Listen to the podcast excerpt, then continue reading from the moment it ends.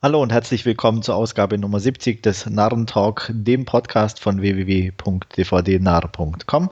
Mein Name ist Andreas und ich begrüße euch recht herzlich. Mit mir am Mikrofon sind heute. Jo, hallo, hier ist Stefan aus dem etwas hitzeleidigen Hannover. Ja, und hier ist Wolfgang aus dem ebenso warmen Augsburg. Nix gegen das heiße Berlin. Hahaha.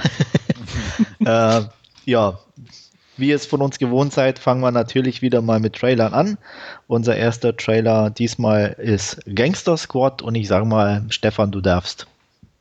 Ja, ähm, fand ich ganz nett anzusehen. Auf jeden Fall. Das Genre, Gangsterfilm-Genre ist nicht so ganz mein oberstes. Ähm, sieht so eine nette Kombination aus altmodischer Geschichte und etwas neumodischer Umsetzung aus. Ähm, gefällt mir eigentlich ganz gut, wenn man das mal so ein bisschen so anpackt. Ähm, ich mochte auch Mobsters, damals mit Christian Slater und Richard Grieco und so. Ähm, Miller's Crossing mag ich sehr gern. Also prinzipiell könnte da ein echt nettes Filmerlebnis für mich bei rausspringen. Die Besetzung, da brauchen wir gar nicht drüber reden, die passt auf jeden Fall. Angefangen von Sean Penn mal wieder als Baddie und mal nicht in so einem Anspruchsfilm zu sehen, in Anführungsstrichen, wie er zuletzt, ja, in letzter Zeit des häufigeren zu sehen war. Ähm, ja, ne, Ryan Gosling hat im Moment einen Lauf. Ähm, das Mädel, auf dessen Namen ich gerade nicht komme. Emma Stone. Emma Stone, ja, sieht man eh immer gern. Und auch die anderen, die dabei sind, sind eigentlich auch fähige Leutchen. Dementsprechend wird gewiss mal geguckt. Ähm, Trailer sieht anständig aus und ja, ich bin gespannt und sehr zuversichtlich eigentlich noch.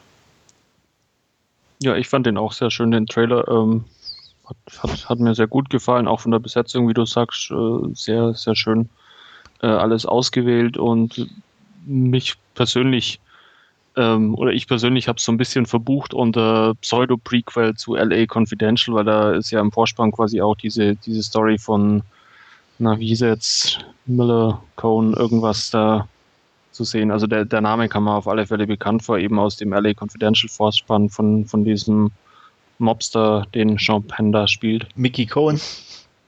Genau, mhm. Mickey Cohen. Ja, von daher werde ich mir den sicherlich ansehen. Ja, er sieht nett aus. Ähm, ich bin noch ein bisschen unschlüssig, weil ich fand ähm, Sean Penn zwar lustig irgendwie, aber doch fast dezent übertrieben. Ähm, es, schon, es ging schon fast ins Comichafte irgendwie, fand ich ein bisschen, so von, von der Physiognomie her und äh, seinem Auftreten. Ähm, in, in, in, in Schwarz-Weiß und mit ein bisschen Rot hätte ich beinahe gesagt, äh, könnte es von Ding her sein. Na, wie hieß er? Ah, fuck, scheiß Namen, äh, Robert Rodriguez. Hm. Ja, also das mit Pen kann ich nachvollziehen, aber ach, so die meisten haben das so angelegt. Ich sag nur da De Niro in Untouchables und so, der hat ja auch da immer so ein bisschen lang, ja, okay. lang ja. und daran hat mich das so ein bisschen erinnert. Das sind halt große exzentrische Gangster, die waren wahrscheinlich so, angeblich. Okay. Keine Ahnung. Du warst dabei. Ja, so, so stelle ich es mir vor. Du okay. weißt, ne, Realität ja. ist überbewertet. Und ja, und filmisch ist es uns so überliefert. Genau.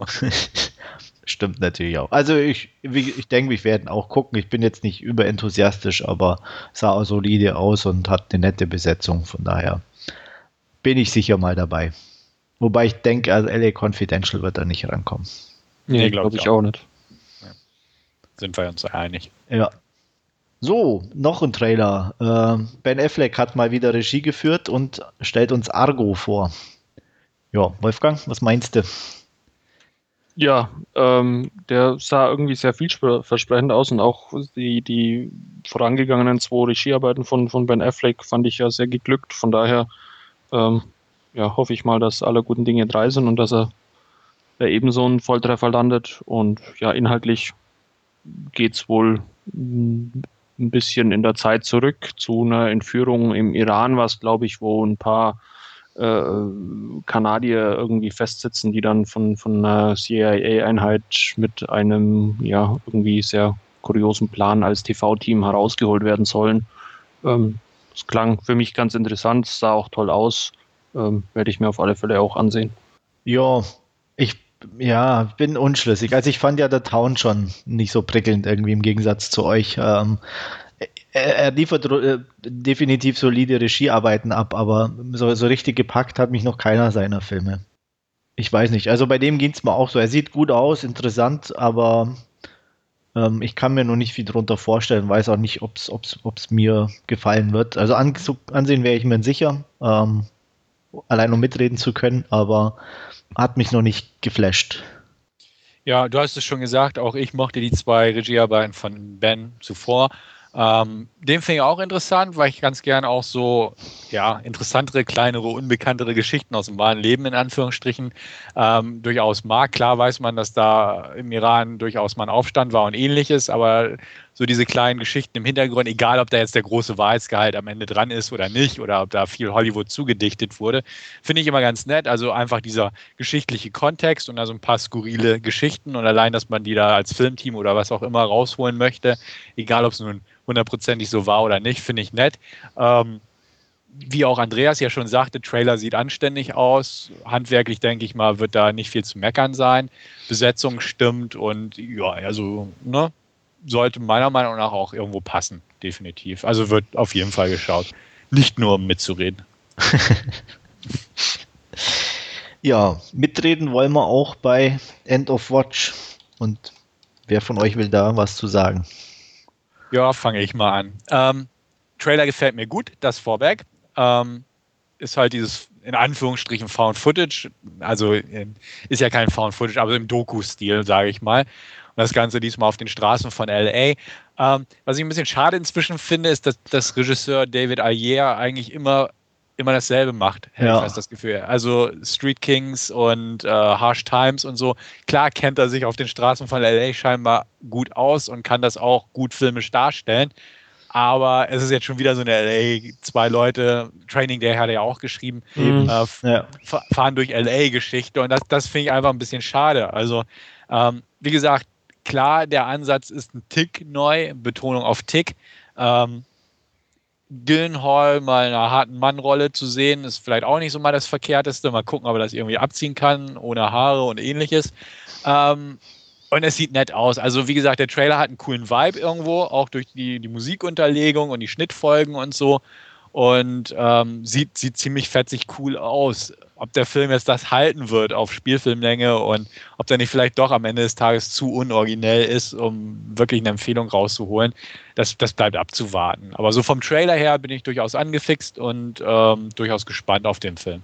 Ja, zumal auch ja die, die anderen, also Training Day, Harsh Times und äh, was auch immer, eigentlich sehr, sehr schön waren zum Anschauen. Und wenn er da die ähnliche Kerbe schlägt, ja, sicherlich ist es dann nicht groß abwechslungsreich, aber ähm, es war, wie gesagt, immer alles sehr solide und ich könnte mir vorstellen, dass der ähm, ja genauso unterhaltsam wird.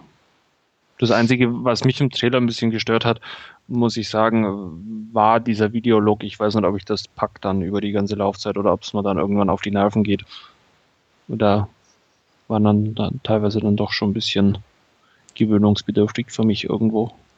Ja, muss ich sagen, ging mir genauso. Also ich bin auch nicht, nicht, nicht überzeugt. Also ähm, Punkt eins, was Stefan schon sagte, schon wieder zwei Cops in Anführungsstrichen, one bad guy, one good guy, das ist auch schon irgendwie ausgelutscht und ähm, ja, und nur weil es jetzt im Doku-Stil ist und, und so und ja, Jack Gyllenhaal ist nett, aber ich sehe ihn in der Rolle irgendwie auch noch nicht ganz überzeugend. Also im Trailer war ja okay, aber mh, hm, abgenommen habe ich es ihm auch noch nicht. Also von daher bin ich da mh, hm, momentan noch eher mh, hm, meh. ähm, kann sich ändern. Wie gesagt, ähm, ich werde ihn sicher nicht im Kino gucken oder so, aber auf meine Leihliste packen und wenn er dann ein Player ist, mir ein abschließendes Urteil bilden. Ähm, ich fand Training Day auch nur okay. Also nett zum Angucken und alles, aber hat mich jetzt auch nicht so vom Hocker gehauen. Von daher hm, mal gucken.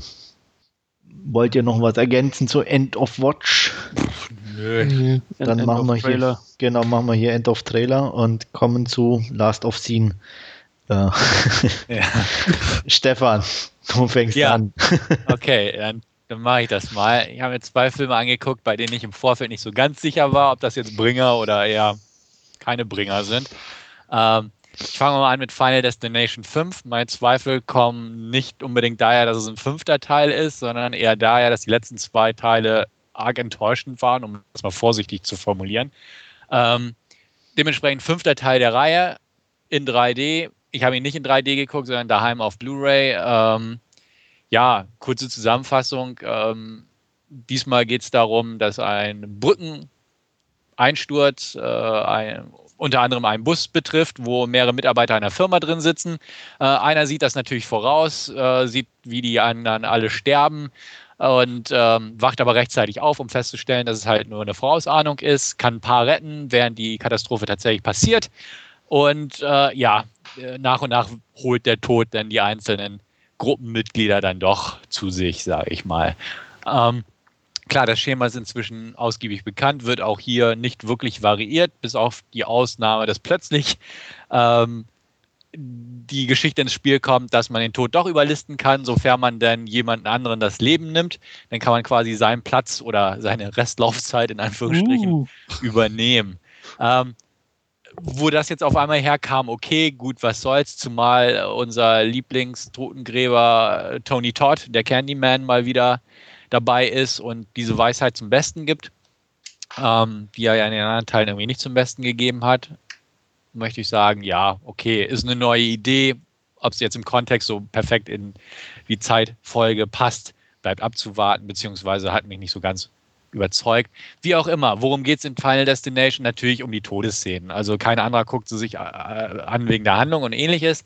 Die funktionieren ganz gut. Klar, der 3D-Effekt ist überdeutlich zu erkennen. Also man kann genau sehen, dass die meisten Sequenzen in der Richtung definitiv auf den 3D-Effekt ausgelegt wurden. Ähm, hat mich jetzt nicht ganz so stark gestört, in Anführungsstrichen, wie bei, den, bei manch anderen Filmen, wo man, wo es einfach keinen Spaß macht mehr, weil alles irgendwie auf die Kamera zufliegt oder ähnliches oder es zu CGI-lastig dadurch aussieht. Hier war es okay. Die waren schon recht unangenehm zu sehen. Also, ähm, ich sag mal, Augen-Laserkorrekturen, vor dem hätte ich auch schon im richtigen Leben durchaus Respekt. Und wenn man dann sieht, was so ein Laser, wenn er etwas an Leistung gewinnt, mit einem Auge anrichten kann und ähnliches, ja, dann wird es einem doch ein bisschen mulmig oder kribbelig. Ähm, also dementsprechend von den Todesursachen, also beziehungsweise den Todesszenen her, war der ganz anständig. Ähm, die Anfangssequenz mit der Brücke wo ich auch schon dachte, ah, ob sie da die Special Effects für haben, äh, hat mich auch durchaus überzeugen können. Klar, punktuell ein paar Schwächen, aber so sah das eigentlich ganz schick aus, das Ganze. Darstellerisch gibt es hier natürlich keinen Blumentopf zu gewinnen. Ähm, sind ein Haufen Unbekannte so in den Hauptrollen. Nicolas D'Agostino oder wie er heißt, Emma Bell und ähnliches. In Nebenrollen kann man ein, zwei halbwegs bekannte Gesichter sehen, nämlich Courtney B. Vance, den man aus ähm, ja, Criminal Intent kennt oder auch aus The Divide. Tony Todd, wie erwähnt, ist auch mal wieder mit von der Partie. Ähm, kurzum, er macht Spaß, der Film, ist, ist kurzweilig, sagen wir es mal so. Wie gesagt, er findet das Rad definitiv nicht neu, ist definitiv einen ganzen Zacken besser als Teil 3 und 4, die ich recht schwach fand. Natürlich gibt es auch immer einen Twist am Ende, den werde ich selbstverständlich nicht spoilern, aber der gefiel mir auch recht gut in diesem Fall. Ich habe ihn so ein bisschen kommen sehen, ebenfalls im Ansatz weil ähm, bestimmte Dialogzeile so ein bisschen in die Richtung ging, wo ich dann auch dachte, okay, warte mal. Ähm, aber nichtsdestotrotz funktioniert er, weil wenn er sich entfaltet, ist es einfach eine interessant oder beziehungsweise eine durchaus böswillig grinsend anzusehende Szene. Und ähm, in dem Sinne hat der Film gepasst. Man guckt ihn sich an, um Leute böse sterben zu sehen und das, das habe ich gekriegt. Und ähm, wie gesagt, ist eine klare Verbesserung gegenüber den letzten zwei Einträgen in dieser Franchise und dementsprechend würde ich durchaus äh, meine 6 von 10 zücken, weil ich mich kurzweilig unterhalten gefühlt habe. Hat jemand von euch den schon gesehen? Nee. Nee. Okay. Ich also, habe die anderen. Ja, kann, nee, ich habe nach Teil 2 aufgehört, glaube ich. Okay. ich ich, ich habe hab alle vier gesehen bis jetzt. Ja. Aber ich also, glaube, das ist auch so ein klassischer Leihkandidat. Also ich, die, die ersten ja. vier habe ich sogar hier stehen, alle auf DVD beziehungsweise auf Blu-ray, uh. aber werde ich jetzt ähm, definitiv wohl auch nochmal weitermachen. Kommt Teil 5 nicht dazu. Nee. Kein Komplettierungswahn. nee. Ja. Also wie gesagt, ich kann ihn empfehlen, weil ähm, ich finde, da geht es mal wieder ein bisschen bergauf, nachdem die letzten echt nachgelassen haben, in meinen Augen zumindest. Äh, für Andreas, der nach dem zweiten aufgehört hat, ja, die ersten zwei sind unerreicht. Also dementsprechend, ne, ist jetzt unbedingt nicht der Drang da, dass du das aufholen solltest oder so. Aber ich sag mal für dich, Wolfgang, wenn du die ersten vier schon hast oder zumindest gesehen hast, kannst du hier durchaus mal zugreifen, weil da, da macht man nicht viel falsch. Gut. Jo. Noch irgendwas dazu? Nee. Gut, dann kommen wir zu Entscheidungen, die man bereuen kann. Ähm, ich habe ich hab mir Jonah Hex angesehen. Ähm, ein Film mit einem großartigen Ruf. und diesem großartigen Ruf wird er auch in allen Belangen gerecht. Ähm, worum geht's? A, ist es eine Comic-Verfilmung. Ähm, B, ist es ein Mega-Flop. Und C, ähm, ja, jetzt weiß ich warum.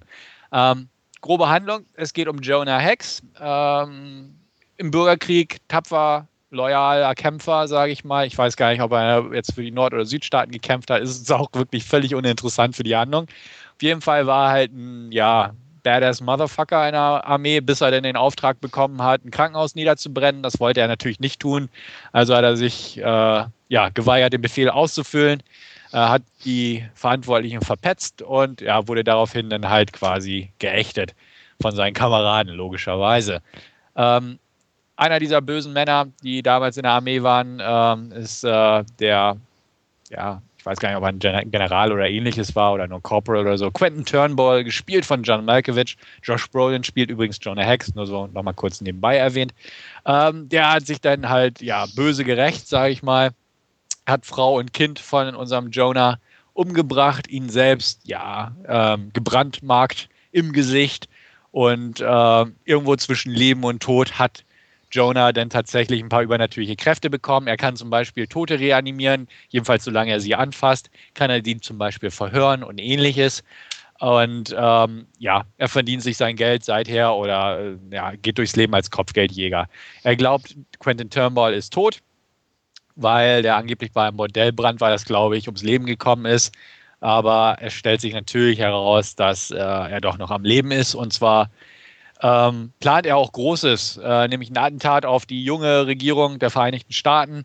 Ähm, der Präsident wird gespielt von Aiden Quinn. Und ähm, ja, quasi bei einer Großveranstaltung soll halt ein Riesenattentat mit einer Superwaffe in Washington stattfinden. Ähm, die Armee kriegt also von so ein bisschen Wind, zumal er auch ständig Material, Kanonen, Kugeln und große Kanonen zusammenklaut. Daraufhin rekrutieren die Armeen noch unseren Jonah und äh, gemeinsam versuchen sie ihn quasi aufzuhalten. Ähm, was gibt es noch in dem Film? Es gibt noch Megan Fox, ähm, die spielt eine Prostituierte namens Lila. Ähm, ihre Rolle hat eigentlich nur den einzigen Zweck äh, dafür, dass sie am Ende eine Geisel sein darf und ein bisschen Eye Candy liefern. Und ja, damit fängt es schon an. Ähm, der Film ist ein komplettes Desaster im Prinzip. Also die Entstehungsgeschichte extrem holprig geraten. Zuerst sollten ne ne Neville Dine oder, und Taylor, also das Duo hinter Crank und Gamer, Drehbuch und Regie liefern. Ähm, die wurden dann irgendwann abgesägt, beziehungsweise haben sich irgendwie mit dem Studio verstritten, dass sie, dass sie das ins Hand, Handtuch geworfen haben. Daraufhin hat man einen Regisseur namens Jimmy Hayward verpflichtet, der zuvor nur den äh, Animationsfilm Horton hört ein Hu gedreht hat. Ähm, der durfte dann halt quasi mit den Schauspielern vor die Kamera treten. Ähm, ja, und hat daraufhin versucht zu retten, was noch zu retten ist, in dem Sinne.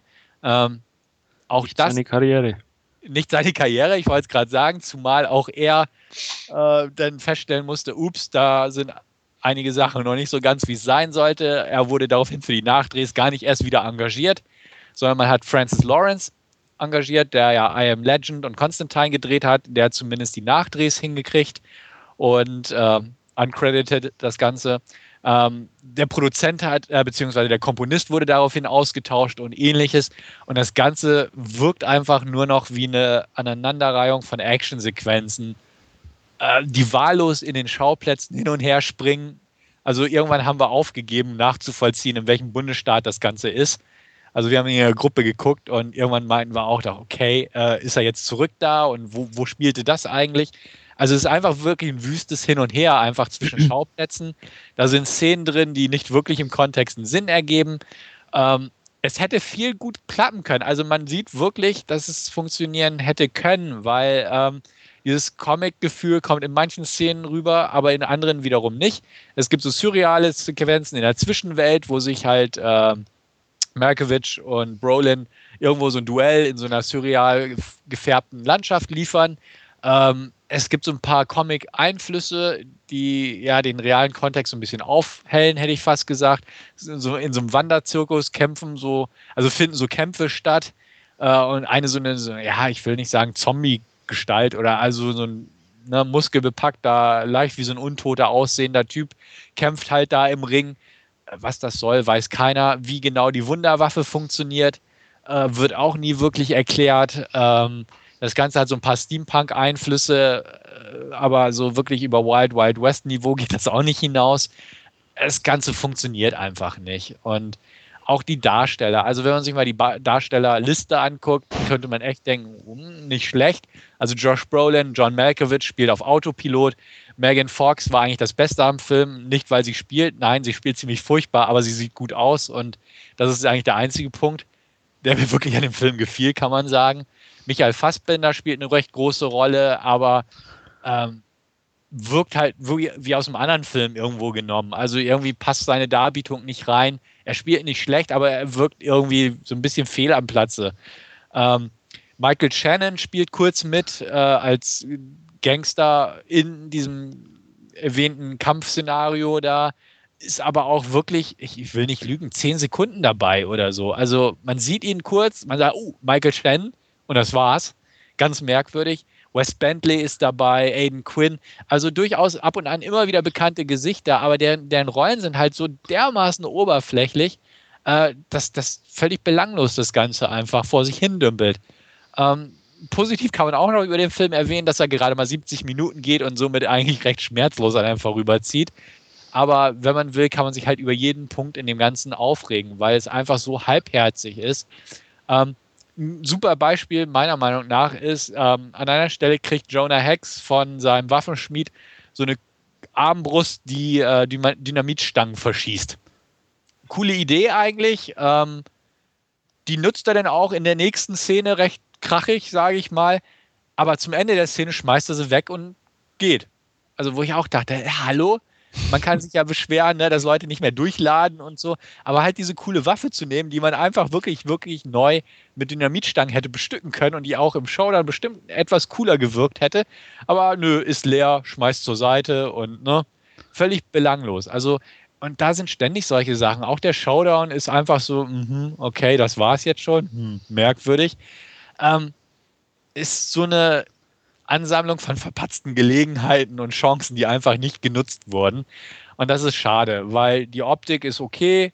Es ist halt eine Studioproduktion aus dem Hauder Warner Brothers. Ähm, dementsprechend Production Values sind da, aber es reißt halt nichts raus. Ne? Und es sind so viele kleine Sachen. Er, er trifft halt einen ähm, alten Kameraden, mit dem er sich verfeindet hat. Die waren früher Freunde und so. Auf dem Friedhof als Leiche.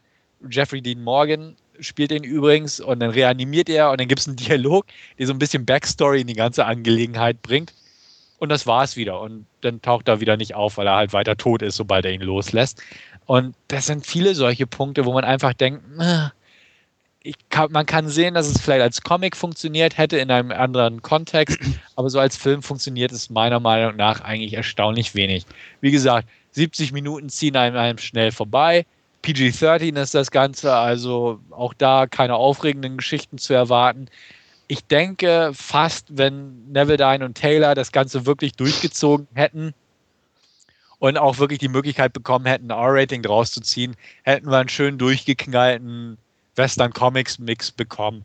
Aber ich meine, jetzt hier, Regisseur Jimmy Hayward hat da scheinbar auf Drängen von Warner Brothers da versucht, auf Nummer sicher zu gehen, aber sich da irgendwie bei verzettelt.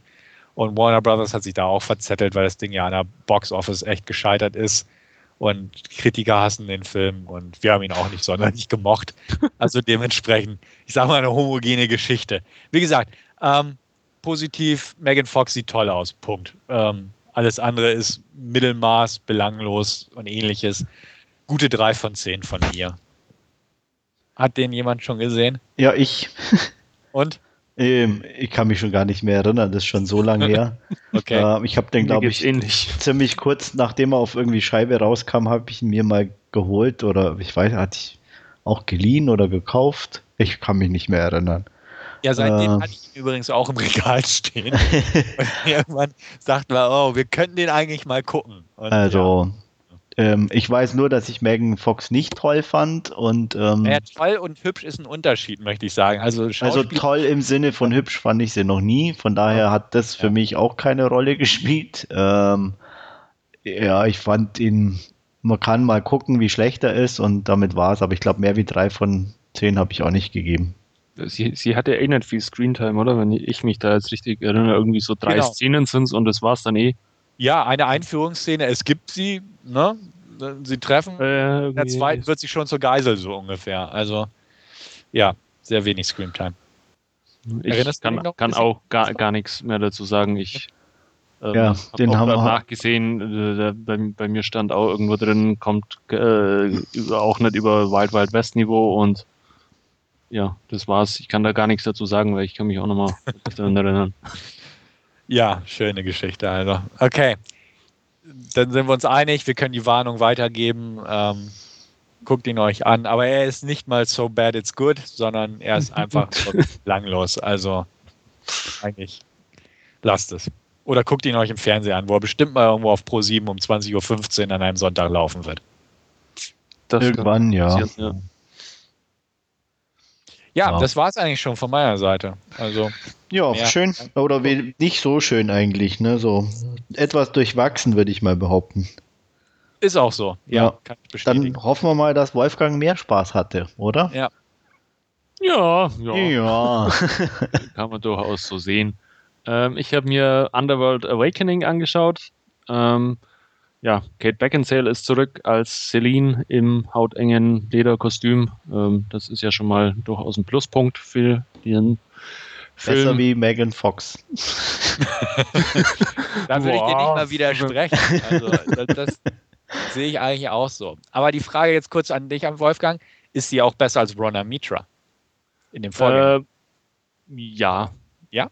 Also, ich, ich mochte äh, den, den ähm, dritten Teil nicht so, so wirklich. Ich, ich mag Rona Mitra eigentlich sehr gern, aber mir hat der Film nicht so wirklich gefallen, da dieses mit, Mittelalter äh, da mit, mit diesen Anfängen von, von eben dieser Geschichte, die man ja über die ersten zwei Zeile äh, schon als, als Hintergrundstory auch ja. ja erzählt bekommt. Also mir gefiel es nicht so, so wirklich. Ja.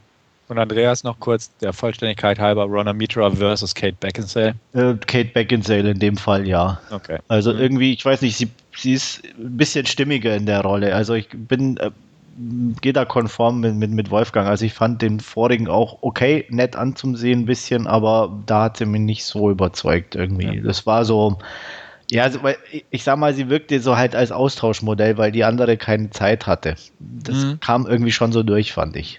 Ja. Also ja. Konsens hier auf jeden Fall sehe ich genauso. Ja. Ja, und die zehn Jahre von, oder von war denn Evolution? Das ist noch gar nicht so lange her, oder? Fast. Ach, du, du fragst. Ja. Hast du es nicht recherchiert? 2006. also sind, sind zumindest sechs Jahre dazwischen gewesen. Äh, 2006, sechs Jahre waren es, ja. Ja. ja. Man, man sieht Kate Beckinsale zumindest nicht an. Die Technik hat vielleicht auch ein bisschen geholfen. Ja, das mag durchaus sein. Wollen wir jetzt natürlich nicht beurteilen. Wir bleiben Gut. bei der Illusion. Ja. ähm, wo, worum geht's? Ähm, ja, es geht im Prinzip weiter nach, nach Evolution. Ähm, es wird ein bisschen in, in Rückblenden erzählt, quasi was, was passiert ist.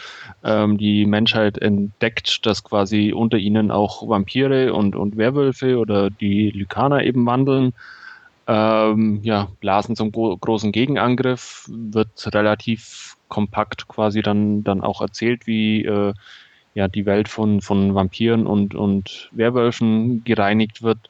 Und ja, in diesen Unruhen will eben äh, Celine und, jetzt fällt mir der Name natürlich nicht ein, ihr, ihr? Hybridfreund wie auch immer heißt, ihr, ihr. Ach so, der Vulkaner. Ja. Äh, keine ja. Ahnung. Du hast den ich Film gesehen.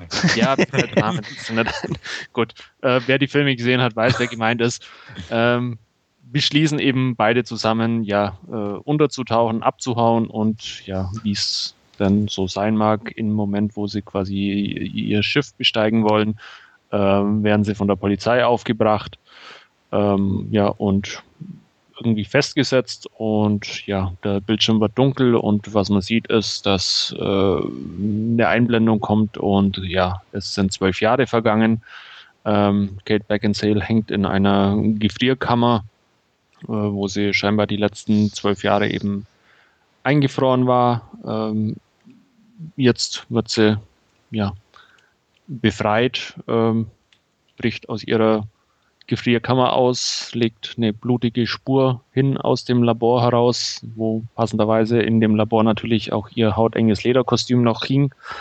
Ähm, ansonsten hätte sie nackt gehen müssen, was jetzt vermutlich bei der 18er Freigabe ja egal gewesen wäre, aber ihr vermutlich nicht.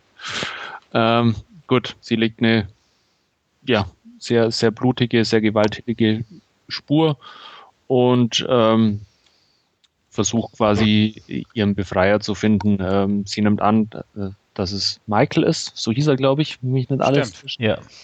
Ähm, und, Michael ja, Corvin oder so ähnlich. ja, genau, so war das. Und ja, ähm, vermutet ihn in einem Abwasserkanal, äh, folgt ihm. Ähm, da greift dann auch schon, schon die ersten Werwölfe wieder an, die sich da scheinbar über die Zeit äh, gerettet haben und ähm, die macht sie natürlich auch gleich nieder. Ähm, und ja, anstatt äh, Michael um die Ecke zu finden, findet sie ein junges Mädchen, äh, wo sich dann ja kurz darauf auch, auch herausstellt, dass es scheinbar äh, das Kind von ihr und Michael ist. Ja. Ähm, man trifft kurz darauf auch einen weiteren Vampir und ja, versucht quasi ähm, unterzutauchen oder erstmal zur Ruhe zu kommen und ja, begibt sich da quasi äh, in, in, die, in, den, in das Versteck von, von so einer kleinen Gruppe Vampire, die halt auch die Zeit überdauert haben und ja, irgendwann eben auch wieder die, die Menschheit irgendwo unterjochen möchte. Ähm, aber bis es soweit ist, versteckt man sich eben in, in so einem ja, alten Staudamm, unter so einem alten Staudamm, wo man sich re relativ sicher fühlt. Ähm, es vergeht allerdings nicht, nicht allzu viel Zeit und ähm, ja, man wird quasi schon wieder angegriffen und scheinbar haben auch die Werwölfe entsprechend gelauert, bis sie wieder ähm, ja, an die Oberfläche treten können und ähm, was die Werwölfe jetzt quasi im Sinn haben, ist äh, das kleine Mädchen, die, die Tochter von Celine zu entführen, weil sie mit der scheinbar etwas ganz Spezielles vorhaben. Ja, soweit mal äh, inhaltlich, äh, optisch schließt er an die ersten beiden, ersten drei Teile irgendwo nahtlos an. Es ist alles sehr düster, in, in vielen dunklen Blautönen gehalten alles. Ähm, worauf man ein bisschen verzichtet hat jetzt beim vierten Teil mittlerweile, ist irgendwo, wo das Inhaltliche. Also bei den ersten beiden Teilen hat man ja immer so ein bisschen diese Hintergrundgeschichte, ähm, wie das Verhältnis zwischen den beiden Rassen ist und so weiter und so fort, äh, ein bisschen, bisschen genauer beleuchtet. Das hat man jetzt irgendwie beim vierten Teil äh, komplett weggelassen. Das ist wirklich ein äh, reiner Actionfilm. Also von dem Moment, wo, wo, wo Celine aus dem Labor ausbricht, bis, bis quasi zum Schluss ist, ist immer Action, Action geboten. Ähm, es gibt kaum Verschnaufpausen, man verzichtet da aber auch irgendwo dann, dann äh, ja groß die, die Geschichte weiter zu erzählen, sondern es ist wirklich nur, nur eine Flucht und quasi dann wieder eine Rettungsmission irgendwo. Ähm, macht's nicht unspannend, muss ich ganz ehrlich sagen. Ich fand mich äh, ganz gut damit unterhalten, äh, hat mir Spaß gemacht, war teilweise ein bisschen übertrieben, muss ich sagen. Es gibt so einen Riesenwerwolf, der irgendwann auftaucht. Ähm, Hätte es jetzt meiner Meinung nach auch nicht unbedingt gebraucht. Ähm, ja, ansonsten den Vampir, den sie in, in diesem Abwasserkanal trifft, ist halt so ein, so ein typischer ja, äh, Schönling von, von Schauspieler, der halt auch irgendwie jetzt in dem Fall als Eye Candy wohl dazu äh, gestellt wird, der aber jetzt auch nicht, nicht, nicht überragend. Ähm, von daher ist es wirklich eine reine äh, Kate Beckinsale Show irgendwo, die sich da schießend und kämpfend durch die Werwölfe und Menschen metzeln darf. Ähm, vom Gewaltgrad ist er relativ hoch, muss ich sagen. Ich glaube, da haben sie ein bisschen anzogen, auch zu den ersten beiden. Ähm, ja, da wird ordentlich äh, Kehlen aufgeschlitzt, äh, in, in Köpfe geschossen und so weiter. Also da, ja, wer Freude an sowas hat, ist damit definitiv auch gut bedient. Wie gesagt, ähm, äh, es ist ein reiner Actionfilm. Das macht sich auch in der Laufzeit bemerkbar, geht auch knapp über 80 Minuten oder wenn man den Abspann wegrechnet, dann sind es wahrscheinlich irgendwo ja, 70 Minuten und ein bisschen mehr. Ähm, und die sind wirklich sehr ordentlich und actionreich gefüllt.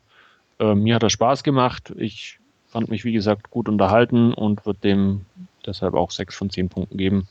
Wobei ich ganz klar sagen muss, dass die ersten beiden deutlich besser sind, insbesondere der erste. Ja, den ersten schätze ich auch bis heute immer noch. Den zweiten, mit dem bin ich nie ganz warm geworden, weil ich fand auch da schon, die Story war absolut in den Hintergrund gerückt und es war eigentlich auch nur noch eine Aneinanderreihung von Action-Szenen. Deswegen fand ich den ersten, äh, den zweiten immer ein merkliches Stück schwächer. Ähm, der scheint ja jetzt wieder in diese Richtung zu gehen. Nichtsdestotrotz freue ich mich eigentlich drauf. Ich fand den Trailer schon ganz nett und ähm, das, was du jetzt sagst, klingt eigentlich auch so nach meinem. Ja, ja er ist, ist einfach, tut nicht weh, ist passt mhm. irgendwo schön in die Reihe rein, auch wenn es, wie gesagt, es ist ein, ein reiner Actionfilm. Also da ähm, ist halt wirklich nonstop schießen, kämpfen, hauen, stechen. Ja, das muss man ja auch manchmal einfach haben. Ja. Dementsprechend werde ich mir den auch demnächst auf jeden Fall mal zulegen. Ähm, klingt ganz nett und ich werde bestimmt mal Rückmeldung geben, wie er mir denn so gefiel. Ja. Man hat auch äh, bei der Öffnungssequenz natürlich wieder diese äh, Szene aus dem ersten Teil, wo, wo sie quasi auf diesem Kirchturm oben kniet und dann nach unten springt, mhm. äh, irgendwo jedem wahrscheinlich in Erinnerung geblieben ist, ähm, hat man da natürlich auch wieder mit ja. eingebaut in die Rückblende. Okay. Ja, ich werde mir den sicher auch geben. Ich habe ja die anderen auch alle angeguckt. Kann mich da auch nahtlos anschließen. Teil 1 ist da immer noch der beste. War einfach zu der Zeit, als er rauskam, auch irgendwie jetzt nicht direkt neu, aber ein bisschen unverbraucht ja. von der Mischung her und ähm, ähm, wirklich kein Weltklasse-Film, aber definitiv sehr unterhaltsam. Und das, ja. denke ich, hat damals auch den Reiz ausgemacht. Ähm, Teil 2 war dann schon eben nichts mehr Neues und halt wirklich nur ein bisschen aufgewärmt. Und ja, 3 mit dem komischen Mittelalter hm, kann man eh geteilter Meinung sein. Es war auch nicht richtig schlecht, aber hat auch nicht richtig überzeugt. Deswegen, äh, ja, ich hoffe auf Teil 4, wie du sagst, soll ja ganz spaßig sein und, ja. und mehr brauche ja, ich nicht. Das, das, Ende ist auch schon entsprechend offen, damit mehr äh, kommen kann. Dass, dass, der fünfte Teil quasi okay. kommen kann, ja. Und wo wir da gerade beim Thema waren, 3D-Effekte aufdringlich oder eher okay? Äh, keine Ahnung, ich habe mir den 2D angeschaut, weil ich. Äh, ja, darum geht es mir eigentlich mehr, ob es in, in 2D auch aufdringlich wirkt. Also, dass das Ja, man, man, sieht natürlich schon, dass er ähm, dahingehend ein bisschen auch gedreht worden ist, dass ab und zu mal ein bisschen was ähm, auf, auf, aus dem Bildschirm auch rausfliegen könnte. Okay, aber sonst passt er. Okay. Jo, wunderbar. Dann würde ich mal hier an der Stelle weitermachen. Ähm, ich habe mir angeguckt Transit, ein, Stefan wird mich da, glaube ich, bestätigen können, erster Film aus der After Dark Filmsreihe in die Action-Richtung und keine Horror-Richtung geht. Äh, wenn ich das auch richtig verstanden habe, sollen da noch ein paar mehr in der, in der Sparte kommen. Genau, es sind insgesamt fünf Titel. Okay. Und Alle eigentlich Direct-to-Video-Produktion von ähm, Joel Silver. Okay. Ähm, ja, wie gesagt, ich habe mir angeguckt Transit ähm, mit Jim Caviezel, Diora Baird, ähm, wer spielt noch mit Elisabeth Röhm, kennt der ein oder andere vielleicht noch. Und ja. Ähm, ja, worum geht's? Es geht um vier Typen, drei Männer, eine Frau, die einen Geldtransporter überfallen. Ähm, wie es natürlich nach so einem Überfall üblich ist, wird, werden die Straßen abgeriegelt. Ähm, die vier haben das Problem, dass sie das Geld natürlich mit sich rumtragen und ähm, unbedingt durch eine Straßensperre durch müssen. Der einzige Ausweg ist, das Geld einer Familie, die gerade vorbeifährt, zum Campen unterzujubeln, was auch passiert. Ähm, das Ganze funktioniert eigentlich relativ gut. Ähm, sie haben nur insgesamt ein bisschen Pech, als die Familie nicht so ganz glücklich miteinander ist. Es gab ähm, kleinere und größere Probleme, weswegen man jetzt auf diesem Camping-Trip ist, um ein bisschen zueinander zu finden. Äh, Papa, gespielt von Jim Caviezel, ähm, hat ähm, ja mehr oder weniger Betrug begangen und saß deswegen im Knast, worauf, warum die Familie deswegen nicht so ganz glücklich ist äh, und zufrieden mit ihm. Und ähm, ja, wie es so kommen will, sie verfolgen die natürlich, um an das Geld wieder ranzukommen ähm, machen das Ganze aber etwas plump, sodass Jim Caviezel versucht, ihnen zu entkommen und fährt natürlich prompt in eine äh, Polizeistreife, äh, eine Geschwindigkeitsmessung mit rein und ähm, nachdem er dann eh tierische Schwierigkeiten bekommt, wenn er, weil er auf Bewährung ist, versucht er mit dem Officer zu diskutieren und jeder weiß, man sollte in Amerika nicht mit Polizisten diskutieren und schon gar nicht die Hand auf die Schulter legen. Das kommt nicht so gut, weswegen er natürlich auch gleich eingeknackt wird. Ähm, seine Familie muss in einem Hotel übernachten. Ähm, die Jungs und Mädels von der Gang versuchen an das Geld zu kommen, woraufhin die Polizei dann ihm doch glaubt, dass er verfolgt wurde und ihn auch freilässt. Sie gehen alle davon aus, dass die eigentlich nur hinter normalem Geld her waren, weil keiner weiß, dass das da mit dabei ist. Ähm, und fahren weiter. Ähm, die Gang ist in dem derzeit ein bisschen vorausgefahren, wartet, dass sie sozusagen nachkommen. Ähm, es passiert natürlich, wie es passieren muss. Äh, da komme ich noch darauf zu sprechen, dass sich oben bei dem Gepäck ein Gurt löst und während Mama überprüft, entdeckt sie das Gate, vermutet, Papa hat schon wieder Scheiße gebaut äh, und lässt ihn mitsamt dem Geldsack einfach mitten in, der, äh, in Sümpfen stehen und fährt weiter. Ähm, ja, fährt weiter und fährt natürlich in die Gang rein, die das Geld suchen, das aber plötzlich nicht mehr da ist. Ähm, insofern, ja, werden jetzt natürlich diese Seiten ein bisschen gegeneinander ausgespielt. Äh, Papa wird dazu genötigt, das Geld zu suchen, das aber plötzlich weg ist. Und ähm, naja, es geht immer so weiter und hin und her bis zum großen Showdown. Ähm, wie man meine Erzählung schon vernehmen kann, krankt das Ganze einfach an idiotischsten Zufällen und Dummheiten der Protagonisten. Also es ist einfach irgendwie nichts dabei, was normal läuft. Also es ist ähm, ja irgendwie wirkt alles so herbei gearbeitet schon fast. Also es ist nichts, wo man denkt, okay, das ist so eine, einfach eine Geschichte, die sich entwickelt oder so. Nee, es muss immer irgendein dummer Zufall, immer irgendwie die Dummheit von irgendeinem von denen sein und das nervt auf Dauer ungemein.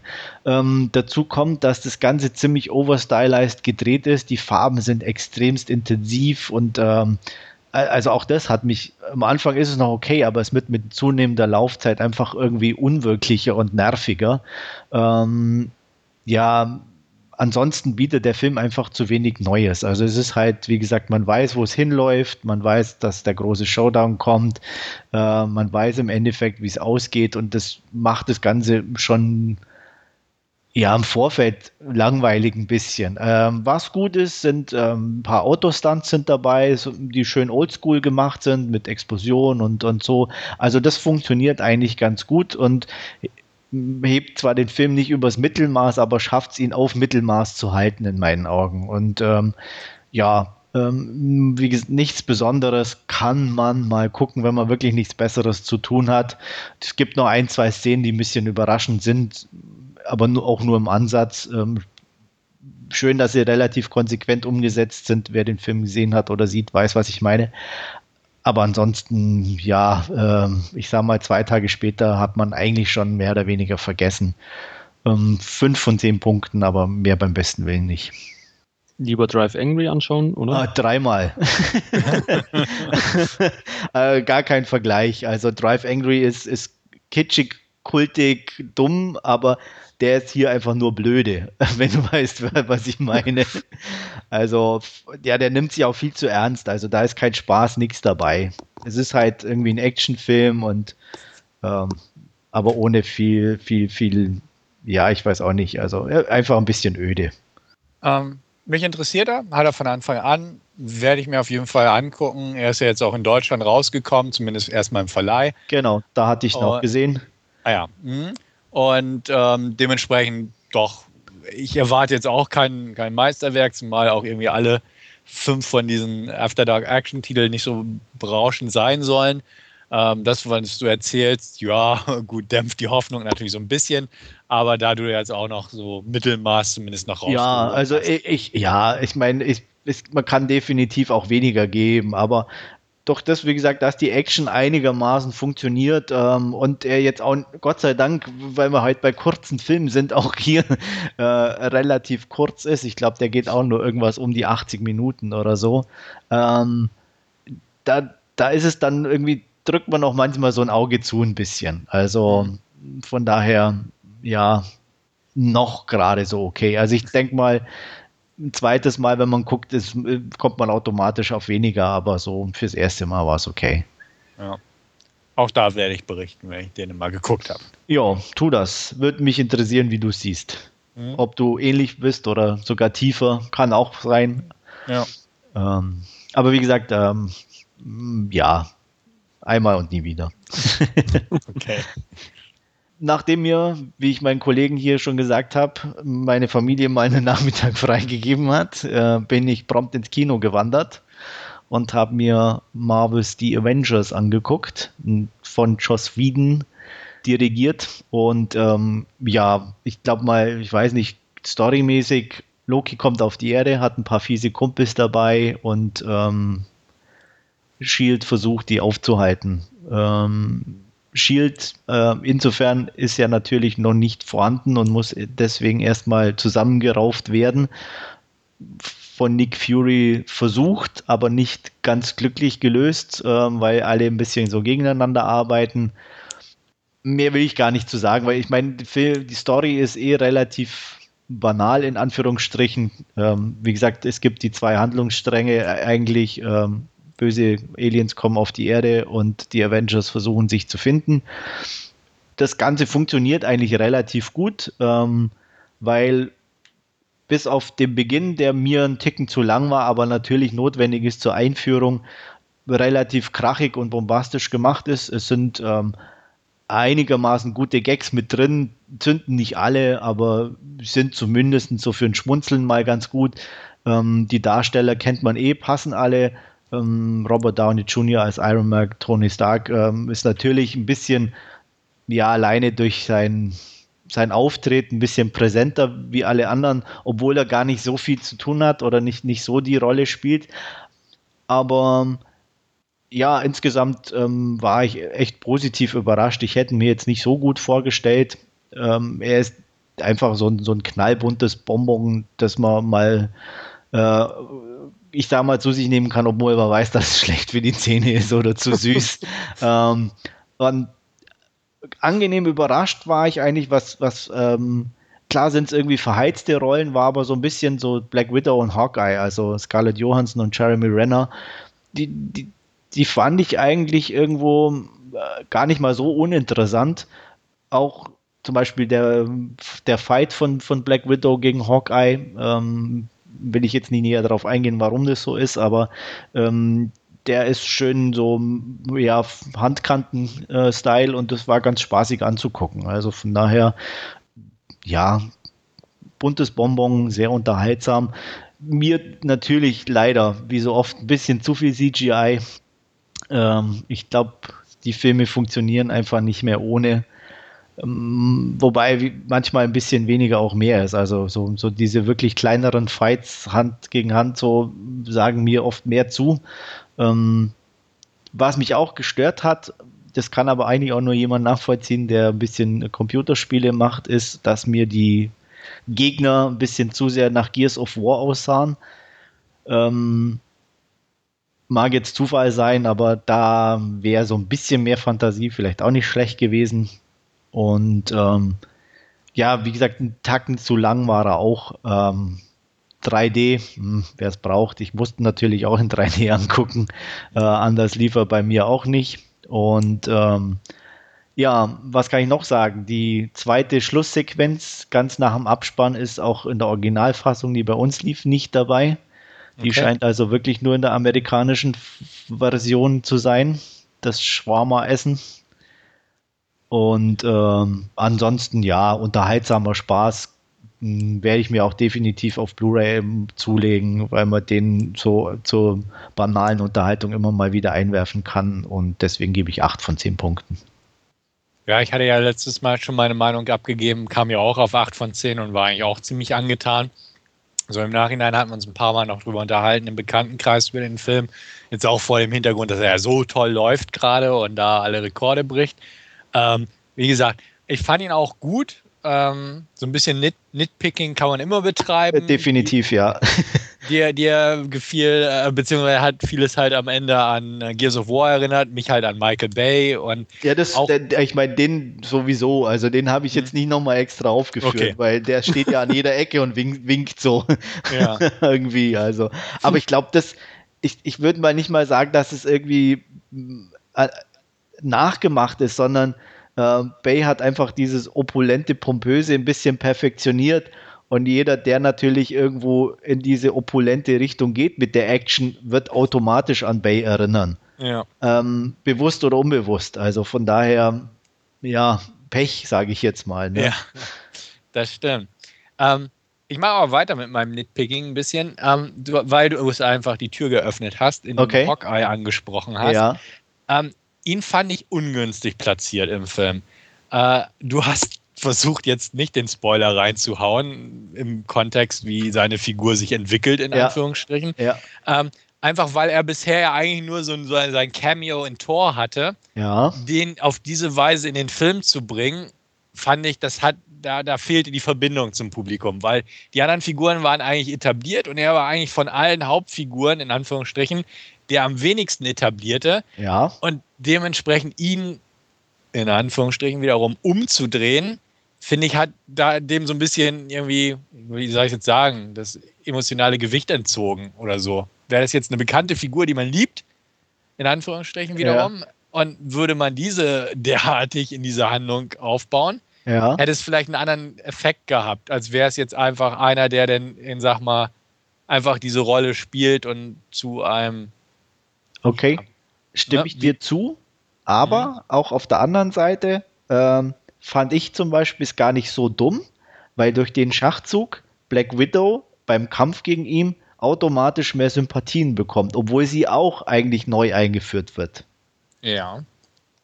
Also das meine ich von der, weil so wäre es wieder ein bisschen gespalten, weil jeder kennt Hawkeye, bla bla bla und so weiter. Aber durch diesen Schachzug äh, warst du automatisch mehr auf ihrer Seite, hast auch ein bisschen so äh, durch ihre Andeutung mitbekommen, dass sie ihm was schuldet und bla bla bla. Ähm, mhm. Und ähm, dadurch fand ich, war so diese, diese, diese Richtung äh, äh, zu ihr äh, einfach besser oder ein bisschen stärker, als ihre Rolle eigentlich hergegeben, sonst hergegeben hätte. Ja, stimmt. Also von daher, ja, ähm, ich weiß, was du meinst, mhm. aber ich fand es nicht ganz so ungünstig. Also ja, also ähm, so ungünstig fand ich es jetzt auch nicht, aber. Nee, ich weiß, aber im hm? Nitpicking kann man hier definitiv betreiben, ja. Ja, ähm, mein letzter Punkt in der Hinsicht, oder wolltest du gerade Nein, kannst, kannst du ruhig. Okay. Mein letzter Punkt, einfach weil ich gerade zufällig letztens in, in Hulk reingeseppt hat. Ja. Ich vermisse einfach den etwas tiefgründigeren Angli Hulk. Und ja. nicht den Hulk als äh, Krawallmacher, Schrägstrich, Gag-Lieferant. Ja. Also den vermisse ich irgendwo, weil der Angli Hulk hatte noch Tiefe und Charakter. Und ja, hier, aber es war klar hat er die Lacher auf seine Seite und hat die größte Zerstörung, aber das hat die Figur einfach sehr, ja, runterdimensioniert auf eine Dimension. Okay. Irgendwo. Da kann ich dir zwar zustimmen, aber ich trenne das für mich total. Weil okay. das eine ist eben, Ang Lee Hulk hat in meinen Augen nichts mit äh, Marvel in dem Sinne zu tun, sondern war wirklich ich, äh, ich sage mal übertrieben gesagt, die Comic-Literaturverfilmung. ähm, äh, äh, weil er hat einfach sein Ding daraus gemacht, auch, auch äh, mit dem Ganzen. Und das ist für mich irgendwo ein eigenständiger Film, Ende. Okay.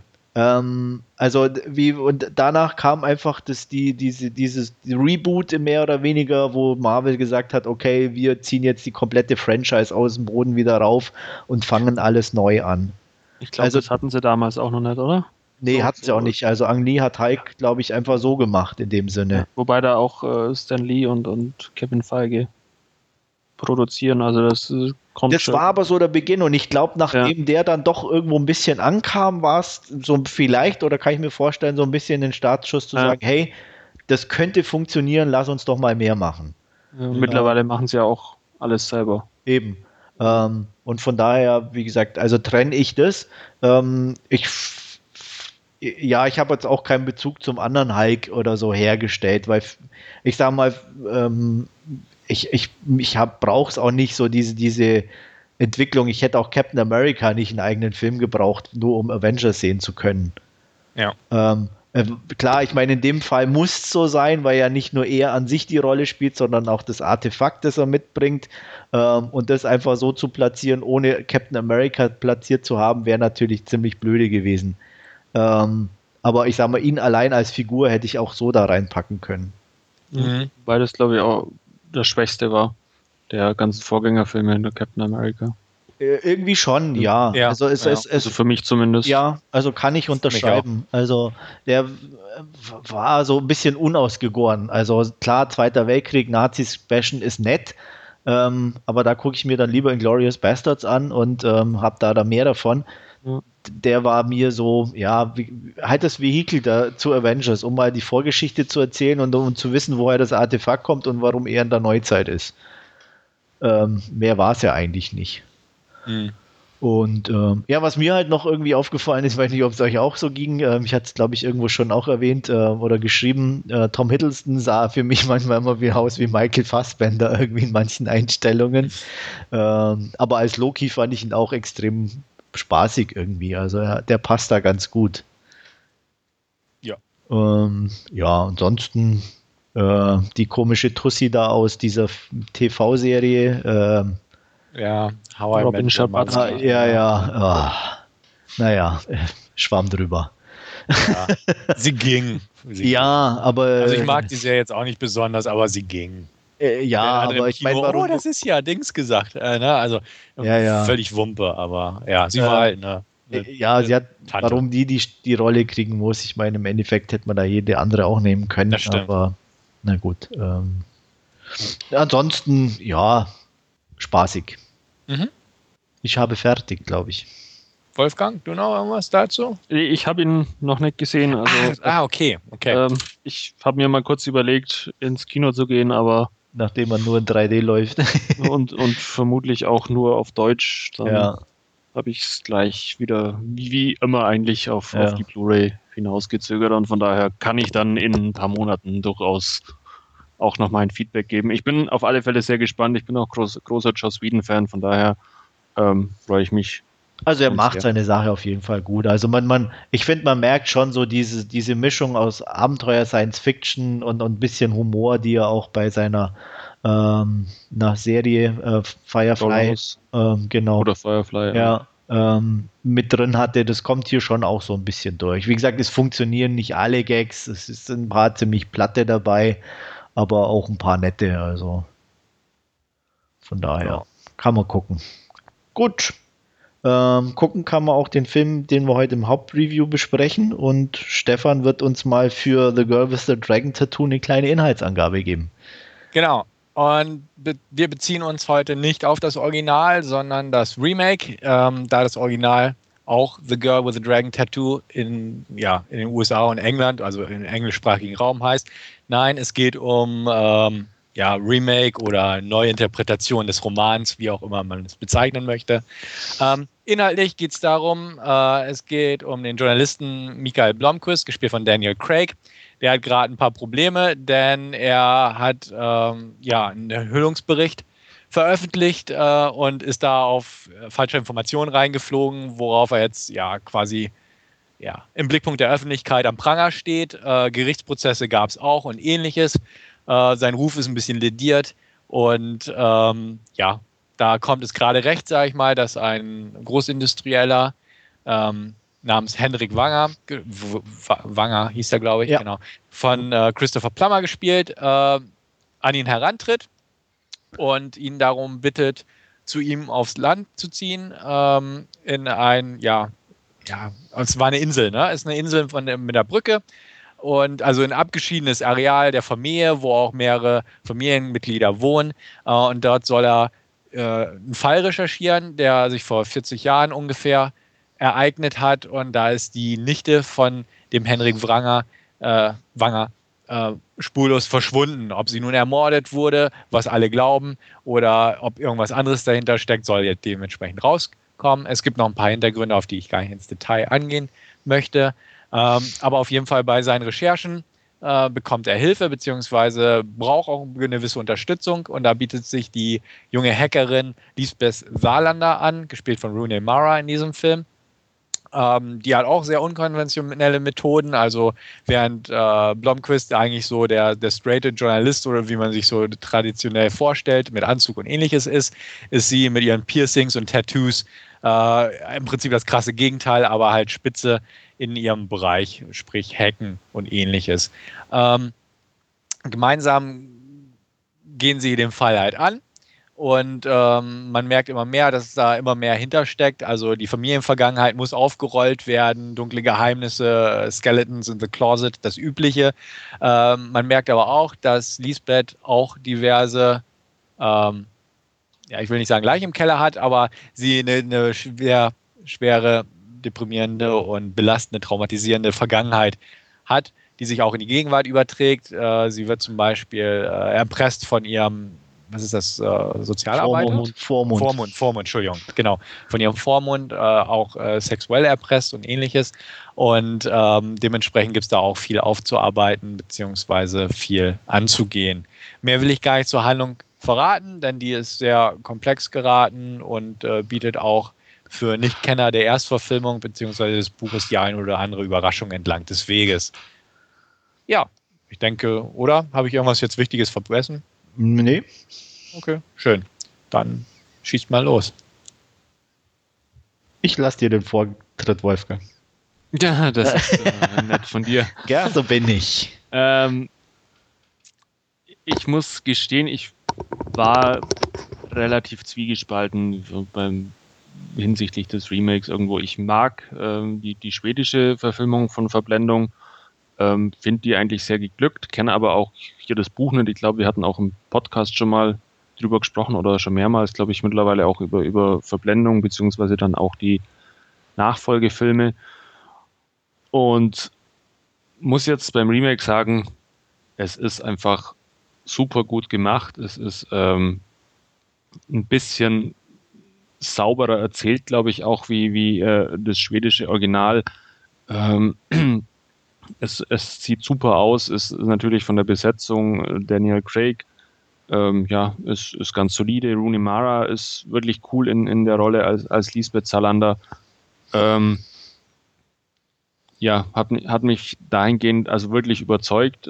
Wie gesagt, ich war vorher ein bisschen skeptisch, ähm, muss aber auch ganz klar sagen, ähm, auch wenn es jetzt geringfügig besser ist als, als das Original, gäbe es für mich nach wie vor keinen Grund eigentlich fürs Remake. Also es äh, inhaltlich tut sich nichts im Vergleich zum, zum Originalfilm und äh, ja, hätte hätt ich dahingehend jetzt, jetzt nicht gebraucht, das Remake. Auch wenn es mich sehr überzeugt hat und mir sehr gut gefallen hat. Ja, es ist der gleiche Film in anderer Optik, was wir halt so oft ja. haben irgendwie, ne? Ähm, ähm, also ich, ich, ich zäume das Pferd mal von vorne auf, nicht von hinten. Ja. ähm, und fange mal mit dem Intro an und sage einfach, das sieht geil aus, passt aber überhaupt nicht zum Film. das stimmt. das ist einfach eine geile Sequenz, ja, die aber von der Optik her nicht passt zum besten also vom Ton her. Und zu schnell, es ist zu, eigentlich schon trotzdem für den Film irgendwie zu fetischhaft, muss ich fast sagen, irgendwie. Also ähm, es ist ein geiler James Bond Trailer, aber, aber passt nicht zur Verblendung The Girl with the Dragon Tattoo. Ähm, ja, das war das erste, was mich extrem irritiert hat. Vor allem, weil der Film selber danach auch wirklich eigentlich relativ ruhig ist. Also, was ja auch passt und alles in Ordnung ist, aber es ist, wie gesagt, äh, überhaupt keine Verbindung zu diesem Intro irgendwie da. Das hat mich irgendwie, also fand ich merkwürdig, das so zu wählen. Also auch für Fincher, der ja sonst eigentlich auch ähm, auch die, die Intros oder so eigentlich eher schon so gemacht hat, dass die auch zum Film passen. Die waren immer gut, aber haben auch zum Film gepasst. Ähm, hier nicht. Ähm, ich bin auch definitiv auf Wolfgangs äh, Seite. Ähm, er, er, sieht klasse aus. Ähm, ich fand ihn auch extrem gut gemacht. Es ist halt kein neuer Film. Es gibt marginale Unterschiede, auf die kann ich dann nachher nochmal kurz eingehen. Ähm, alle Darsteller sind komplett in Ordnung. Ich meine, man hat natürlich, wenn man das Original kennt oder die Bücher, die ich auch gelesen habe, einfach immer das Problem, dass man weiß, was passiert. Äh, trotzdem muss ich sagen, macht der Film halt insoweit richtig, als man trotzdem eine gewisse Spannung verspürt und ähm, ähm, aber halt mehr dann dahingehend, okay, was macht Fincher draus und nicht, wer ist äh, der Täter oder who done it. Ähm, und ähm, da muss ich sagen, fand ich es fast ein bisschen schade, dass er nicht mehr draus gemacht hat. Also ich hätte mir so das eine oder andere schon noch irgendwo erhofft, dass er vielleicht ein bisschen mutiger rangeht. Also es ist optisch schön, aber auch inhaltlich ein bisschen geglättet und fast schon teilweise zu glatt. Ähm, was das Ganze sehr stylisch und schön macht, aber ja, einfach nicht mehr. Und ähm, ich sehe ihn nicht besser oder schlechter wie das Original. Es gibt bessere Sachen, es gibt schlechtere Sachen. Ähm, aber wie gesagt, insgeheim hätte ich mir gerade von Fincher einfach ein bisschen mehr erhofft. Ja. Stefan? Ja, setz ich mal ein. Ähm, Wolfgang hat die Frage gestellt, was wem so ein Remake oder dient, ähm, Leuten ja. wie mir. genau. äh, Leuten wie mir, denen äh, Verblendung bisher eigentlich am Arsch vorbeigegangen ist. Und ähm, ja, jetzt durch dieses Remake, das ich ja im Kino gesehen habe, ähm, konnte ich da auch rangeführt werden. Ich glaube, ich hatte auch darüber berichtet in einem Podcast. Ich mochte den Film entsprechend auch sehr gern. Ich habe mal in den äh, Originalfilm reingeguckt, aber gut, ich habe es jetzt so rumgeguckt, ich habe dann keinen Sinn drin gesehen, mir das Original danach anzugucken, weil ne, jetzt kenne ich den Film schon. Ähm, ich weiß, dass die Figuren ja etwas anders gelegt wurden, ähm, beziehungsweise die Lisbeth-Figur. Ich habe immer wieder gelesen und ge nicht wirklich in diesen kurzen Momenten, wo ich das Original geguckt habe, jetzt da groß mir ein Bild machen können, aber deswegen könnt ihr mir vielleicht da was zu sagen im direkten Vergleich, ähm, dass die Figur ja wohl in der äh, skandinavischen Variante etwas tougher gewesen sein äh, soll. Ja, tougher. Hier jetzt mehr so dieses ähm, Mädchenhafte, also das wirklich verletzlicher, Mädchenhafte ja. äh, etwas mehr in den Vordergrund gerückt ist. Kann, kann ich gleich einhaken, wenn, wenn ja. du gestattest, habe ich mich mit meiner Frau unterhalten, ähm, vor kurzem erst, weil wir ja zusammen den Film angeguckt haben und auch das Original kennen, wo wir dann so die Unterschiede sehen. Und muss ich ganz klar sagen, im Original ist Lisbeth tougher, ähm, kühler, auch ihm gegenüber. Also auch zum Beispiel die, die Nacht, die erste, die sie zusammen verbringen, ähm, da gibt es nach dem Sex keine Intimität oder so. Hier ist ja schon fast so, dass sie ja so ein, ich sag mal, eine Berührung noch zulässt und alles und so im Original überhaupt nicht. Da wird total sofort abgeblockt und alles und äh, hier ist, ist sie wesentlich weicher, ähm, ähm, auch äh, mädchenhafter, was auch zum Beispiel alleine im Original ist sie viel mehr geschminkt um die Augen rum. Ähm, auch so maskenhaft oder auch als Abgrenzung, wohingegen sie hier ja auch teilweise komplett ungeschminkt mal am Frühstückstisch sitzt und so. Also wo sie auch ihre Maske in Anführungsstrichen fallen lässt, relativ schnell. Also das war im Original zum Beispiel gar nicht. Geht es im Original denn auch so ein bisschen in der Beziehung zwischen den beiden mehr so die, die Vater-Tochter? Rolle jetzt von der ja, Art her ja, oder ist das also, dann da auch aufgebrochen? Also, oder nicht aufgebrochen? Ja, ich würde, also Vater-Tochter vielleicht jetzt nicht unbedingt, sondern Vaterfigur. Also ja, also ich, ich, sie braucht auf jeden Fall eine starke Schulter schon zum Anlehnen in, in dem Moment und, und er ist da. Ähm, Im Original lässt es am Anfang weniger zu und öffnet sich erst so in, in Ticken, sage ich jetzt mal. Nicht so viel wie jetzt im Remake.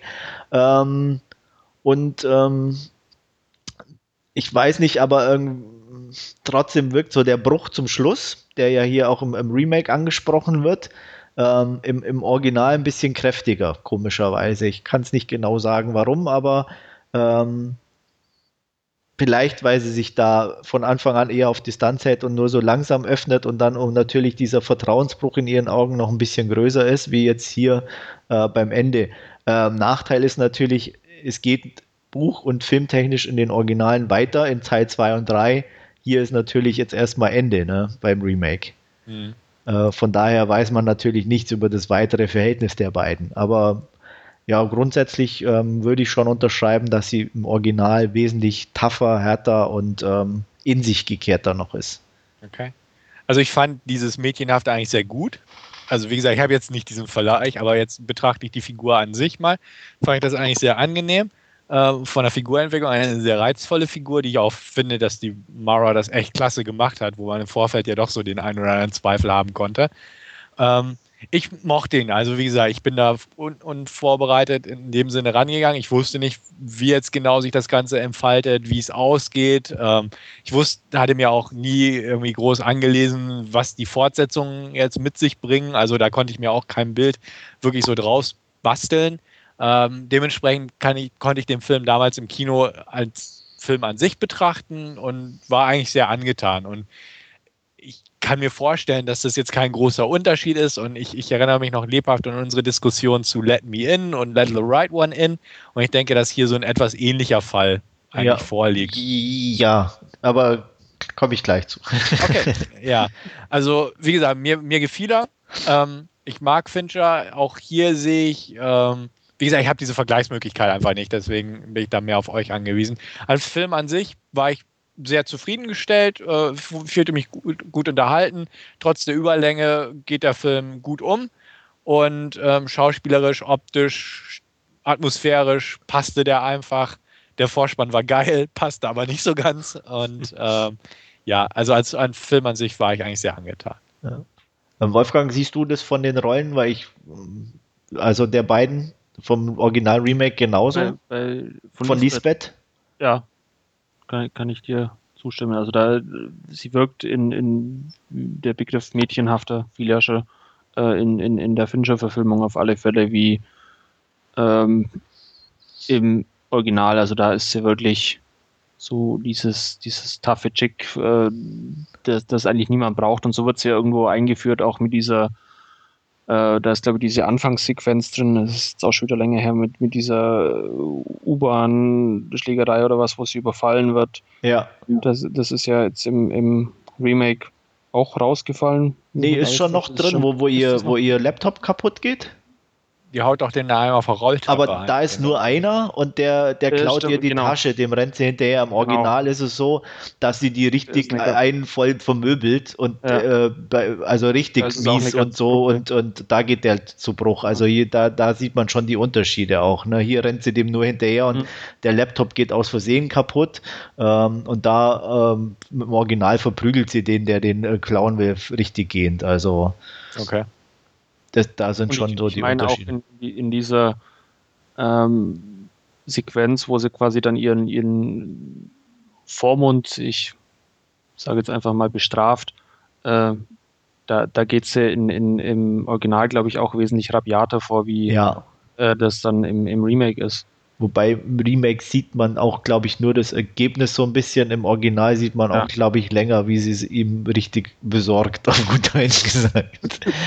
Ähm, also, wie gesagt, es gibt viele kleine Unterschiede. Also, ähm, auch, auch äh, auf die Gefahr ein bisschen was zum, zum Spoilern. Ähm, äh, eines der größten Merkmale, was mir zum Beispiel aufgefallen ist, ist der Hinweis äh, mit diesen religiösen Zusammenhängen, ähm, die ja von der Tochter kommen. Ähm, Im Original hat ihm Lisbeth die auf seinen Laptop gepackt, weil sie die Zusammenhänge erkannt hat, als sie sich noch nicht gesehen haben, als sie nur praktisch auf ihrem Hack verfolgt hat, sozusagen, äh, um ihn da auf die richtige Spur zu lotsen. Ähm, da, wie gesagt, zum Beispiel auch, das war zum eine der wenigen Sachen, die ich im Remake überhaupt nicht verstanden habe, diese Tochterrolle oder warum die da aufgetaucht ist. Das war in meinen Augen extrem unnötig. Ja, dann auch noch Spiegelcamp. Ja, also was, was mir auch irgendwo ein bisschen aufgefallen ist oder wo ich den Eindruck hatte, dass auch das Augenmerk jetzt im Remake ein bisschen mehr auf ihm lag, während ich beim Original ihre Präsenz oder so ein bisschen mehr so die Geschichte auf ihr gesehen habe.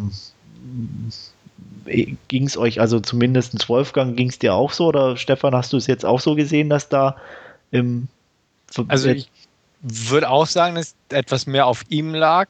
Ähm, ja, irgendwo schon, weil er am Anfang einfach präsenter wirkte. Äh, ne? Also, und aber ich glaube, das, das ist im Original aber auch so, dass. Äh, ja, Nein, trotzdem hatte ich das Gefühl, sie hat mehr Screentime im Original. Also so hm. diese, diese ganzen Nebenhandlungen, wie, wie die parallel so ablaufen, wo, hm. wo man sie öfter sieht, wie sie sich bei ihm einhackt, wie sie ihn ein bisschen verfolgt und, und, und.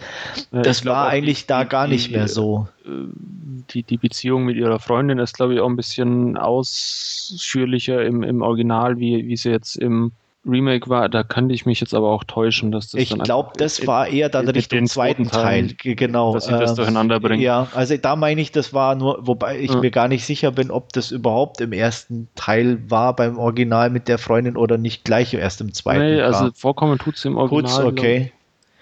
Oder ich glaube, im zweiten ja. hat es dann wieder aufgewärmt, nachdem ja die Beziehung mit ihm irgendwie nicht so ganz ja. funktioniert hat oder so. Irgendwie sowas auf jeden Fall. Aber wie gesagt, ich hatte das Gefühl auch so, sie war jetzt hier in dem Remake ein bisschen dezenter im Hintergrund, was auch dieses schüchterne, eher schüchterne, nicht so taffe mehr unterstrichen hat. Also, aber ja, keine Ahnung, schwierig zu sagen. Also, es ist auch schon eine Weile her, dass ich das Original gesehen habe. Und natürlich, ich als Informatiker muss natürlich sagen, Plague ist im Original natürlich viel cooler. ja, es ist ja, definitiv Hacker mehr Hacker-Style. Hacker ja. also so. Wobei, was ich auch sagen muss, ich fand den Vormund jetzt irgendwie schmieriger und besser. Oder? Ja, im Original, das, da, da schaue ich ihn an und da wirkt er auf den ersten Blick schon verschlagen. Und jetzt der, der zweite, da ist halt irgendwie, ja, wie du sagst, schmieriger. Irgendwie. Ja, der irgendwie schon. So, ja, äh, ja könnte könnt halt auch einfach an, an der speckigen Frisur irgendwo liegen, dass er ja. halt überkommt und dass er ein hochanständiger Mann ist, aber ja, das stimmt. Ähm, ja, und ich sonst, fand die Szene mit der Katze schmerzhaft, muss ich ganz ehrlich sagen. Ja, die war, äh, da hat meine Frau auch, oho. Oh. ja, ja.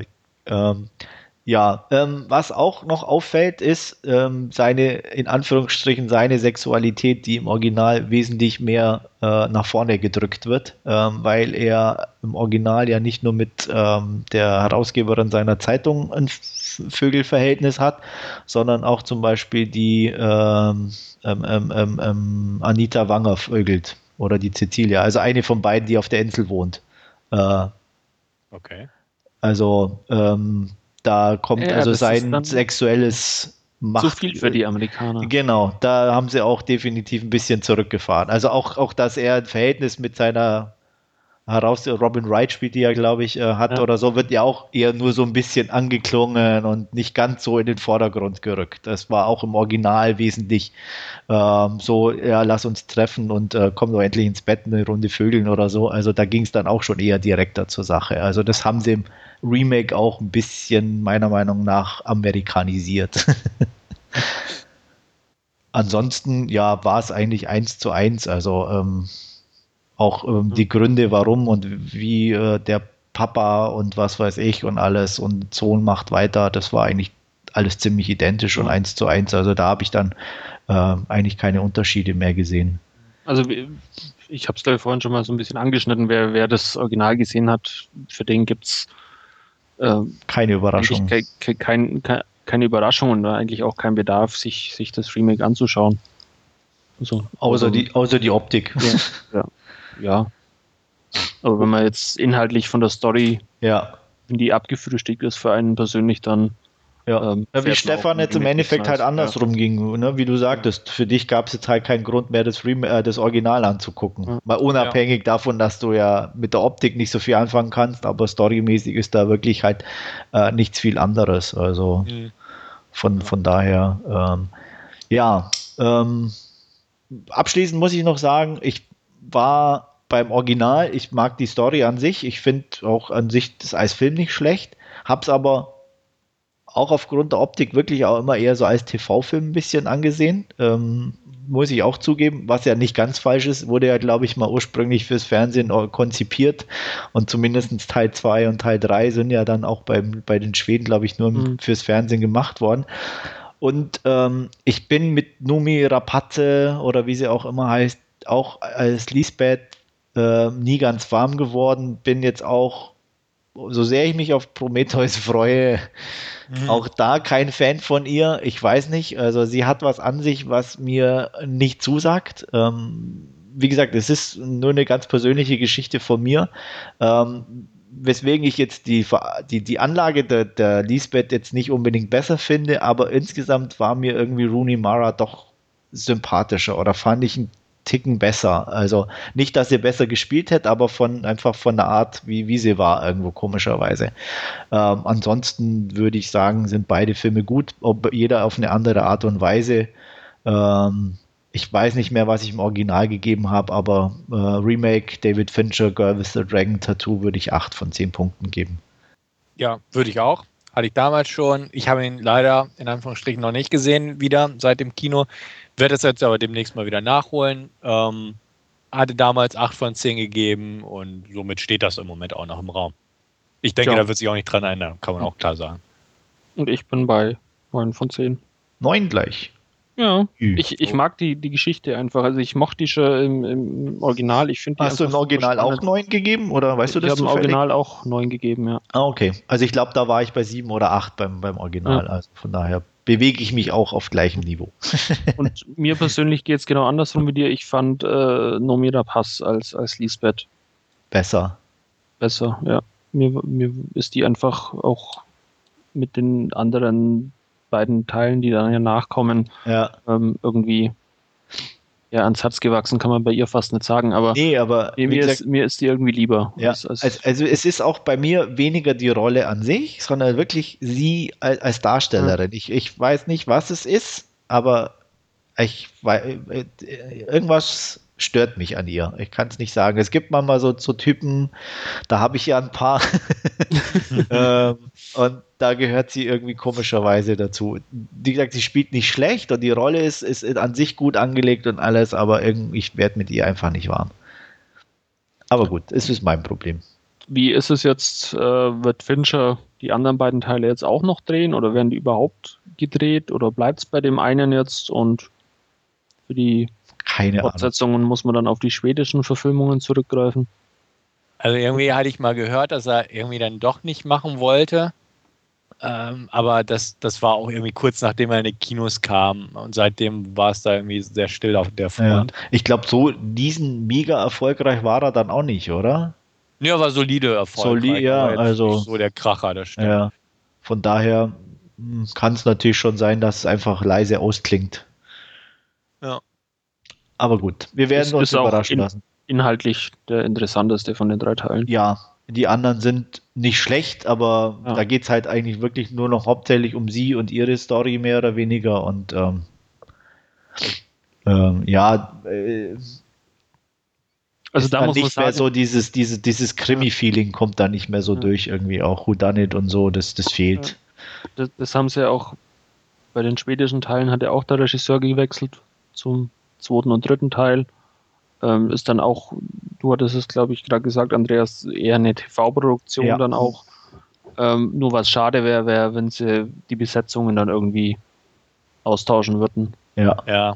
Das, das denke ich auch. Das wäre wär dann durchaus ärgerlich, weil ja, das definitiv. ist wahrscheinlich, wahrscheinlich dann bei ja, so einem Star wie Daniel Craig wahrscheinlich auch eher schwierig dann. Ja, ich denke mal, insgesamt wird es halt vielleicht auch ein Zeitproblem sein, die dann ja. alle wieder unter einen Hut zu bekommen. Also äh, sind ja doch äh, alle schwer beschäftigt. Also ich meine, Stellan Skarsgård oder so, der da noch dabei ist, äh, Christopher Plummer, Daniel Craig, die, ich denke mal, die haben auch alle genügend andere Sachen zu tun. Ähm, ach so, eins wollte ich noch irgendwie, was mich mhm. definitiv überrascht hat, war, dass äh, es in Schweden angesiedelt geblieben ist im Remake das fand ich doch irgendwie ein bisschen befremdlich, eigentlich komischerweise. also, äh, ja, da hätte ich irgendwas anderes erwartet. Also ich hätte ja auch spontan gern das an den amerikanischen Neuengland-Staaten angesiedelt gesehen oder so. Ja. Aber ich glaube, daher wären sie einfach mit den Hintergründen zu sehr ins Rudern geraten. Ja. Also da so, noch die Nazi-Verbindung hochzuziehen genau. und ja. so. Klar, aber es wirkt trotzdem irgendwie auch merkwürdiger irgendwie fand ich dadurch ein bisschen so. Ähm, auf ja. der einen Seite amerikanisiert und trotzdem alles dann irgendwie schwedisch und so. Das, das war so noch so eine kleine Sache, warum ich auch nicht auf neun oder so, weil das war, nee, hat nicht, nicht irgendwie nicht gepasst so ganz. Mhm. Aber gut. Wie sind die schwedischen Akzente so gewesen? Also ich habe im Kino ja nur auf Deutsch geguckt. Ich habe, glaube ich, keinen wahrgenommen, oder? Achso, sprechen die alle. Äh, Also ich habe, so? Mir, ja, mir es jetzt auch nicht aufgefallen, dass die da Okay. irgendwie bewusst irgendwie. Smörebröt äh, gesagt hätten. Nee, hätte ja sein können, Also- dass die ja irgendwie von der Aussprache her irgendwie gar anders rangegangen wären. Hätte ich jetzt so. nicht bewusst wahrgenommen. Okay. Mhm. War nur eine Frage. Ja. Ich, ich habe nur geantwortet. Ja. Ja, noch irgendwelche abschließenden Bemerkungen zu äh, The Dragon with the Girl Tattoo? Hä? Oder so ähnlich? Ja, so, so ähnlich hieß er, genau. ja, so irgendwie Ja. so wie ist er doch. Ja, Ja. Wenn irgendjemand Infos hat, wie es denn weitergeht mit den Verfilmungen oder so, Kann das unseren uns ja gerne lassen. Ja. Genau. Abschließende Bemerkung höchstens noch, dass Trent Reznor immer noch verdammt coole Musik machen kann. Definitiv, das unterschreibe ich. Ich habe mal den Soundtrack auch in den Warenkorb gelegt, mir ist er nur noch zu teuer irgendwie. Dann hoffen wir, dass er bald billiger wird. Und ja, Meinungen, Kritiken wie immer bei uns im Forum at, bei www.dvdnah.com oder äh, E-Mail podcast at. Yep. Ansonsten, ja, wolltest du noch Wir haben immer noch nicht überprüft, ob da überhaupt was ankommt. Dann guck doch mal rein, Sag bitte. das doch nicht so. Ja, eben. Wir sind noch auf Wir, wir hatten die Frage ja beim letzten Mal, glaube ich, aufgeworfen am Schluss. Ah, Ja, Jetzt stehen wir da wie die letzten Ärsche. Ja, Jeder wir schreibt uns und wir, wir, wir gucken Anfragen. nicht mal Ja. nach, ob irgendjemand Ja. schreibt. Ja. Toll. Wir, wir Wolfgang, kommen gar nicht super. hinterher, die ganzen Ja. Anfragen zu beantworten. Ja. So muss man da ran. Wir wundern uns, warum keine Fragen kommen und da werde ich nur daran, dass Wolfgang nicht mal nachguckt. Eben. Danke, Arsch. Äh, Die lesen das eh nicht. Ah. Gut. Ähm, kurzer Hinweis noch, die nächste Ausgabe kann ein bisschen auf sich warten lassen, weil der ein oder andere privat ein bisschen viel zu tun hat. Ähm, wir werden aber definitiv eine nächste Ausgabe liefern. Wartet bitte drauf, die kommt ganz sicher und ich verbleibe bis dahin, euer Andreas und tschüss. Ja, vielen Dank fürs Zuhören und bis zum nächsten Mal. Tschüss. Jo, auch von mir auf Wiederhören und wir bemühen uns, dass nächstes Mal auch unser vierter Mann wieder dabei ist. Aber das liegt an ihm.